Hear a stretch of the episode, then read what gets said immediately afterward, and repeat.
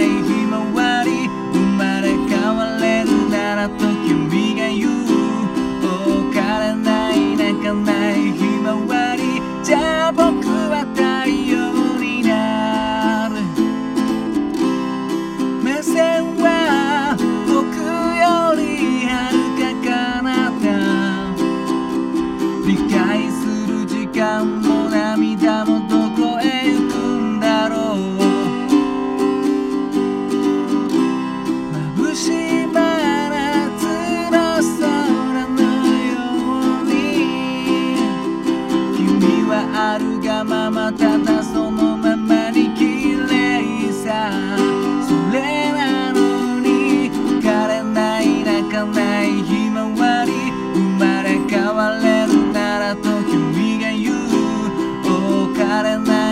かないひまわり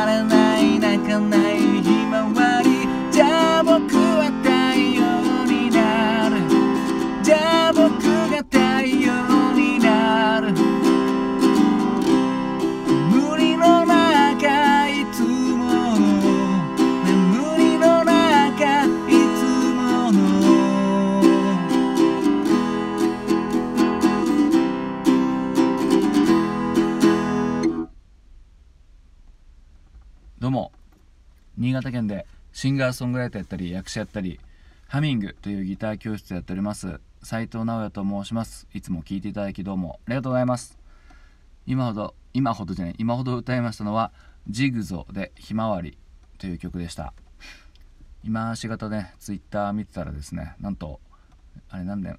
覚えてね22年前のこの7月1日っていうのはこのジグゾというバンドがメジャーデビューした年だそうです。はい。ジグゾーファンなのに覚えてませんでしたけども。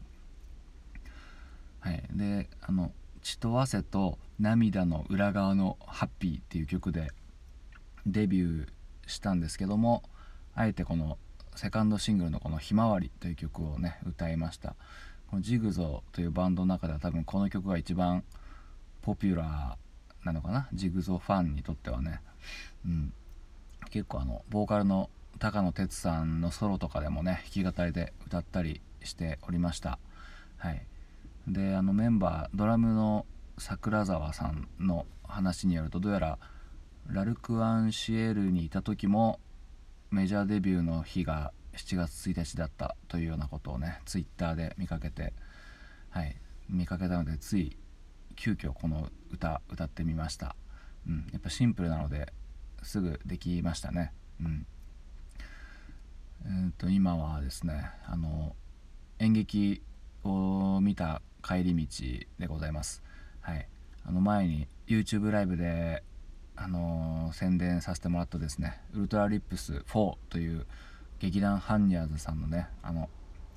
うん、あの本公演をあの見に行ってきましてですね、うん、あの1時間50分というちょっと長めの上演時間だったのですがあっちゅう間でですね。まああのこの日のために過去作をね見返したりとか、うん、あとまああの投資もね1回見させてもらってたので、まあ、実質2回目ということなんですけども。いやめちゃくちゃ面白かったですね。その1時間50分を長く感じないほどには面白かったですね。ほどに面白かったですね。はい。やっぱりねあのこの単体で見ても楽しめるという一応触れ込みだったんですけども余計余計じゃねえあのある程度やっぱねある程度のこう知識があった方がいいかなということでですね今週はあの過去の作品を YouTube で見返したりこう、まあ、仕事中に音声で聞いたりとかしてねこう知識をとか流れをですね入れ込んでいったので、うん、一一段と楽しめましたね。うん、いやまあそうですね。やっぱそうやってある程度のこのこうなんか事前のこの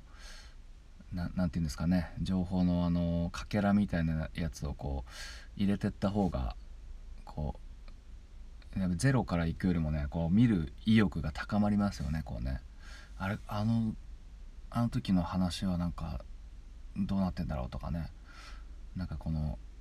生きてくるというかうんそこにいる出てる演者たちがですねあの全くのこの関係ない関係なくななくなるというかね関係なくなるでね関係ない状態からちょっとあの身近なものになるというかね、うん、そういうまあ多分この演劇もそうですけど、まあ、いろんなことに関してもねきっとそういうのってあると思いますね。あの音楽とかもね、まあ、ただ曲がいいっつってこう聴いてもらえるっていうのも、まあ、もちろんベストなんですけどやっぱその人柄とかねなんか例えばまあなんか病気を患ってたとかね、まあ、そういうのでちょっと応援したいとかあとこう自分と似たようなこう境遇があるとかねそういうところで親近感湧いたら一気に好きになるとかね、うん、楽曲とかのその、まあ、楽曲の良さももちろんあったりとか演奏の良さもあるんだろうけども結構そういうストーリー的なところでね身近に感じたりとか好きになったりするっていう要素って結構でかいんじゃないかなと僕は思っておりますね。うん、だからそういうのを踏まえていくとあのまあ歌のあのライブの時の MC とかね、うん、そういうのもすごい大事なのかなと思います、うん、僕は結構 MC 軽めですけどね、うん、なんかもう笑ってもらいたいっていうのが結構一番にあって、うん、で例えばまあその曲を演奏するにしても事前にねそのやる前になんかそのこういう経緯でできたとかねあえて説明、まあ、説明されるのがちょっとくどいっていうのもあるだろうけどあえて説明することによってあそういう曲なんだなっつってこうねこう事前にこう投げた状態で入るとまた違ったりとかね、うんまあ、感じ方人それぞれなんでまあこれ正解はないんですけど。うんまああと、まあ、こういうね音声配信とか SNS のねつぶやきとかうんそういうのも結構大事かなと思いますよね。そういうのでやっぱりより昔よりも身近に感じられるますよね。そのアーティストの方をね、うん、そうすると好きになるというか、うん、まあ僕が二十歳ぐらいの時からなんかコピー CD を焼くっていうのがもう結構当たり前にできるようになったんで余計にその CD 自体の価値っていうのがなんか難しいというかね、うん、余計その人間に対してのこの人柄を買うとかね、うん、なんかそういうのがどんどん大事になってきてるよなとかね思いますね、うんまあ、みんなみんないい人ですよ、うん、みんないい人だし、まあ、みんな悪いやつだし、うん、僕らと一緒ということでね。まあなんかそんな感じで聞いていただきどうもありがとうございました。